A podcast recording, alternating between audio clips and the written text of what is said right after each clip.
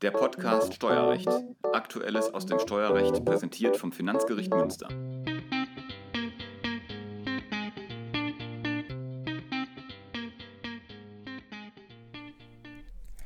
Hallo und herzlich willkommen zu einer neuen Folge des Podcasts Steuerrecht. Mein Name ist Franziska Peters, ich bin Pressesprecherin des Finanzgerichts Münster und Mitglied im ersten Senat.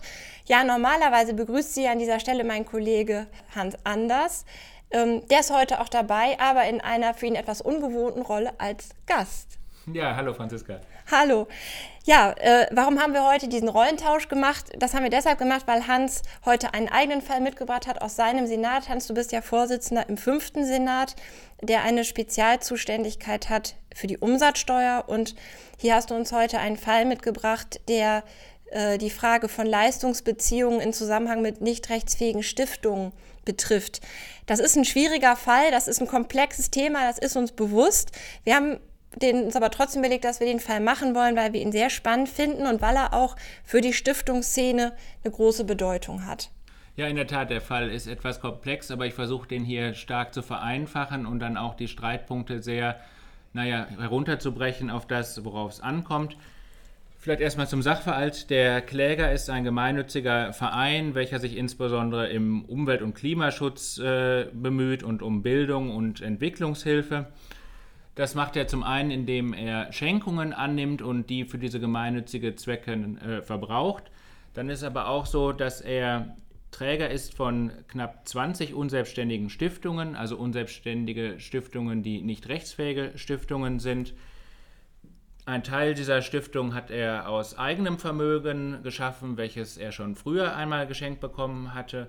Und andere äh, Stiftungen sind in Zusammenarbeit mit Stiftern neu gegründet worden.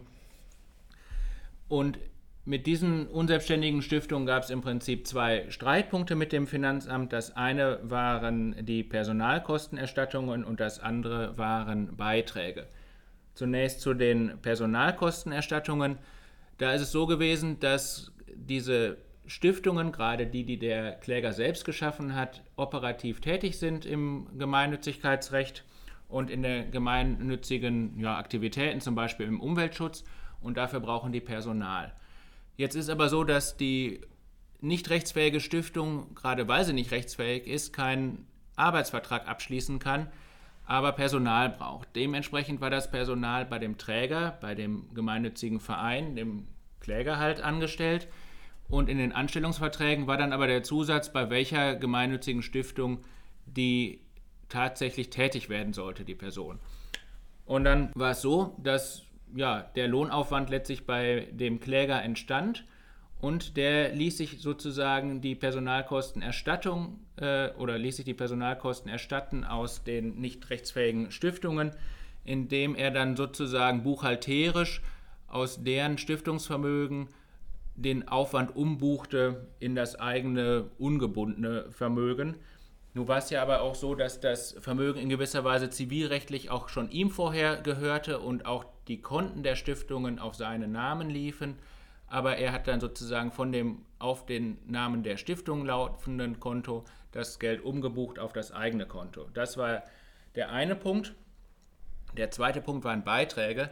Da war es so, dass bei allen nicht rechtsfähigen Stiftungen in der Satzung und teilweise auch schon in den Gründungsverträgen, in den Treuenverträgen ein Passus drin war, dass die Stiftung einen Beitrag zahlen muss, für die Tätigkeit des Klägers, also zum Beispiel für die ähm, Spendenverwaltung und für die ja, Buchhaltung und ähnliches, was da halt so anfiel für Aufgaben, die der Kläger für die Stiftungen gemacht hat. Ähm, was war es denn jetzt genau, was das Finanzamt, also in unserem Fall in Gestalt der Groß- und Konzernbetriebsprüfung der Umsatzsteuer unterwerfen wollte in diesen Sachverhalten?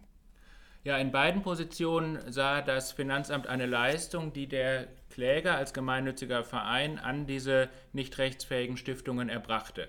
Also zunächst einmal bei der Personalüberlassung gegen Aufwandsersatz war er der Auffassung, dass ähnlich wie bei einem ja, gewerblichen Personalüberlasser ähm, praktisch der Kläger Personal stellt und hierfür ein Entgelt erhält, also hier ein Leistungsaustausch ist und ähnlich war es dann auch bei den Beiträgen, Da war das Finanzamt der Auffassung, dass der Kläger für die unselbstständigen Stiftungen Leistungen erbringt und das durch diese Beiträge abgegolten wird.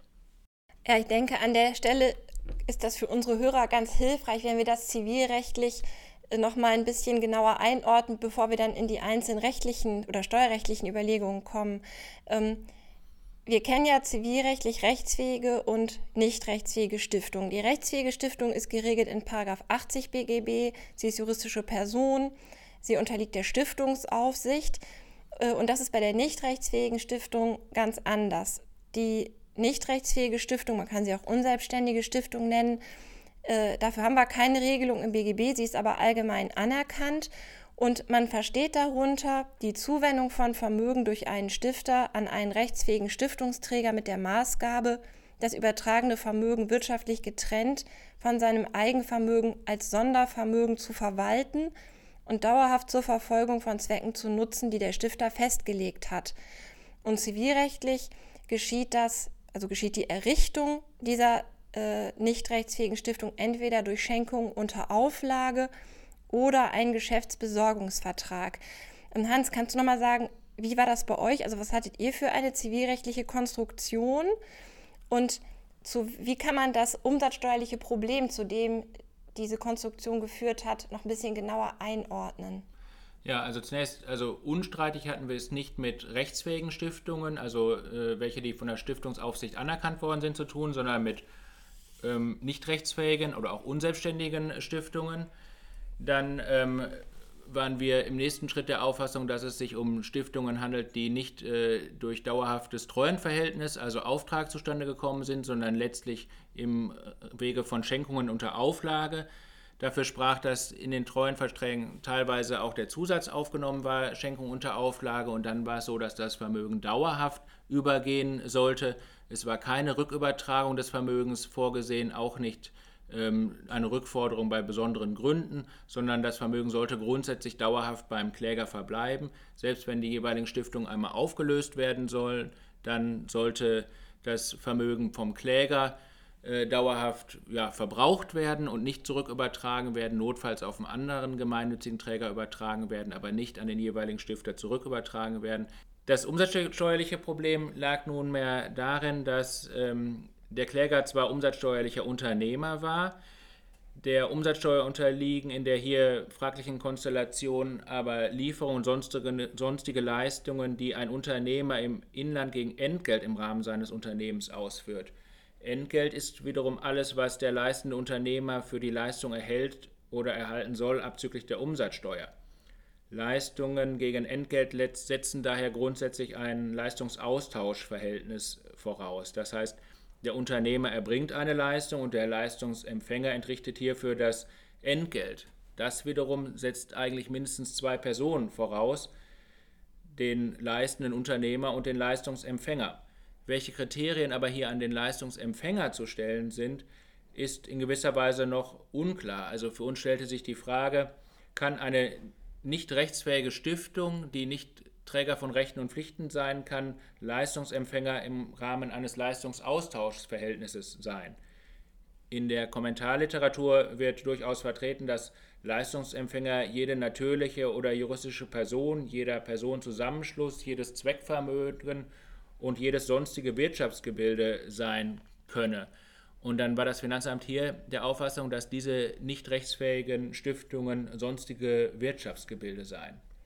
Okay. Und zu welchem Schluss seid ihr jetzt in eurer Entscheidung gekommen? Äh, vielleicht werfen wir erstmal einen Blick auf den Personalkostenersatz. Ja, also wir haben im Ergebnis äh, der Klage voll stattgegeben, zunächst zu dem Personalkostenersatz. Ähm, da waren wir der Auffassung, dass die nicht rechtsfähige Stiftung kein tauglicher Partner in einem umsatzsteuerpflichtigen Leistungsaustauschverhältnis sein könne. Wie gesagt, zum umsatzsteuerlichen Leistungsaustauschverhältnis ähm, benötigt man grundsätzlich mal zwei Personen und ähm, dann muss man gucken, welche Kriterien setzen wir an die Leistungsempfängerperson an. Und da hat uns das, was wir hier vorgefunden haben, hat letztlich nicht gereicht. Wir haben dann einen Vergleich gezogen zur Bruchteilsgemeinschaft. Der BFH hat im November 2018 entschieden, dass die Bruchteilsgemeinschaft weder umsatzsteuerpflichtiger Unternehmer noch umsatzsteuerlicher Leistungsempfänger sein könne und hat da argumentiert, dass wer Leistender und wer Leistungsempfänger ist, bestimmt sich in der Regel nach dem zugrunde liegenden zivilrechtlichen Vertrag für das Leistungsaustauschverhältnis. Da die Bruchteilsgemeinschaft selbst unfähig ist, Träger von Rechten und Pflichten zu sein, kann sie weder selbst noch über Stellvertretung am Rechtsverkehr teilnehmen. Deswegen ist der BFH inzwischen der Auffassung, dass die Bruchteilsgemeinschaft selbst nicht umsatzsteuerpflichtiger Unternehmer sein kann und auch nicht Leistungsempfänger. Das ist dann der jeweilige Gemeinschafter entsprechend seiner Beteiligungsquote. Das haben wir jetzt auf die nicht rechtsfähige Stiftung übertragen, weil auch die nicht rechtsfähige Stiftung nicht Träger von Rechten und Pflichten sein kann und weder selbst noch durch Stellvertretung zivilrechtliche Verträge abschließen kann und in dem Sinne Teilnehmer eines Leistungsaustausches sein kann. Hinzu kommt noch ein insolvenzrechtlicher oder vollstreckungsrechtlicher Gedanke. Das Vermögen der nicht rechtsfähigen Stiftungen gehört zivilrechtlich dem Träger, das heißt bei uns dem Kläger, und gehört auch zur Vollstreckungsmasse des Klägers. Also wenn ich zum Beispiel einen Vollstreckungstitel gegen den Kläger als Verein erwirke, dann kann ich auch in das Vermögen der Stiftung hinein vollstrecken ähnlich im Falle der Insolvenz. Das heißt, wenn der Kläger äh, insolvent, wird, insolvent wird und ähm, ja, dann zu gucken ist, was gehört alles zur Insolvenzmasse des Klägers, dann gehört auch das Vermögen in den jeweiligen Stiftungen zum Vermögen des Klägers. Das heißt aber auch wieder, wenn der Kläger praktisch was bezahlt aus dem einen Vermögen in sein anderes Vermögen, dann ist kein wirklicher Leistungsaustausch da und es geht kein Vermögen wirklich über, sondern es bleibt letztlich so oder so sein Vermögen. Ja, du hattest ja gesagt, volle Stadtgabe. Äh, welche Überlegungen waren da für euch mit Blick auf die Beiträge maßgebend? Ja, im Ergebnis dann letztlich äh, praktisch die gleichen. Also wie gesagt, war es zwischen den Beteiligten unstreitig, dass es keine echten Mitgliedsbeiträge waren, weil die Stiftungen äh, mangels Rechtsfähigkeit keine Mitglieder im Verein sein konnten. Insofern mussten auch wir hier ein Leistungsaustauschverhältnis zwischen dem Kläger und den Stiftungen prüfen. Und da wir oben schon gesagt haben, das beruht grundsätzlich auf zivilrechtlichen Verträgen und die Stiftungen keine zivilrechtlichen Verträge abschließen konnten, ähm, hatten wir hier kein Leistungsaustauschverhältnis in diesem Verhältnis und auf dieses Verhältnis hat das Finanzamt auch abgestellt. Man könnte noch darüber nachdenken, das wird in der Literatur teilweise vertreten, ob man vielleicht ein Entgelt im Verhältnis zum Stifter hat. Da könnte man ja durchaus ein Leistungsverhältnis annehmen. Das heißt, wenn ich als Stifter ähm, mit einem Treuhänder einen Vertrag schließe und der verwaltet nachher für mich entgeltlich Stiftungsvermögen, dann habe ich da möglicherweise ein Leistungsverhältnis. Aber wie gesagt, zum einen hat das Finanzamt auf dieses Verhältnis nicht abgestellt, zum anderen war es bei uns so, dass äh, die Stiftungen im Rahmen von Schenkung unter Auflage entstanden sind. Und das bedeutet wieder, dass das Vermögen dauerhaft in das Vermögen des Klägers übergegangen ist und der Kläger dann letztlich praktisch eigenes Vermögen verwaltet hat und das nicht mehr entgeltlich für den jeweiligen Stifter. Zumal die Stiftungen auch auf Dauer angelegt waren und die Stifter teilweise bereits schon gar nicht mehr lebten. Das heißt, es kam nicht darauf an, ob da noch ein Stifter existiert, für den was ver verwaltet wird, sondern letztlich hat der Kläger das Vermögen im eigenen Interesse und für eigene gemeinnützige Zwecke eingesetzt. Dann haben wir das rechtlich und tatsächlich eingekreist. Und wir hatten ja eingangs schon gesagt, wirklich ein Fall mit weitreichender Bedeutung für die Stiftungsszene. Habt ihr die Revision zugelassen? Ja, die haben wir zugelassen. Ja. Aber ob es so eingelegt wurde, das wissen wir. Noch, noch weiß ich es nicht. Wir haben noch kein Aktenzeichen. Nee. Nee. Ja, aber was wir haben, ist das Aktenzeichen der Entscheidung, die wir eben besprochen haben. Das ist 5K 1753 aus 20U und Sie können die Entscheidung über die Homepage oder über unser Newsletter abrufen. Ja, Hans, vielen Dank auch für den Rollentausch. Nächstes Mal darfst du dann wieder ans Ruder. Sehr gerne, danke.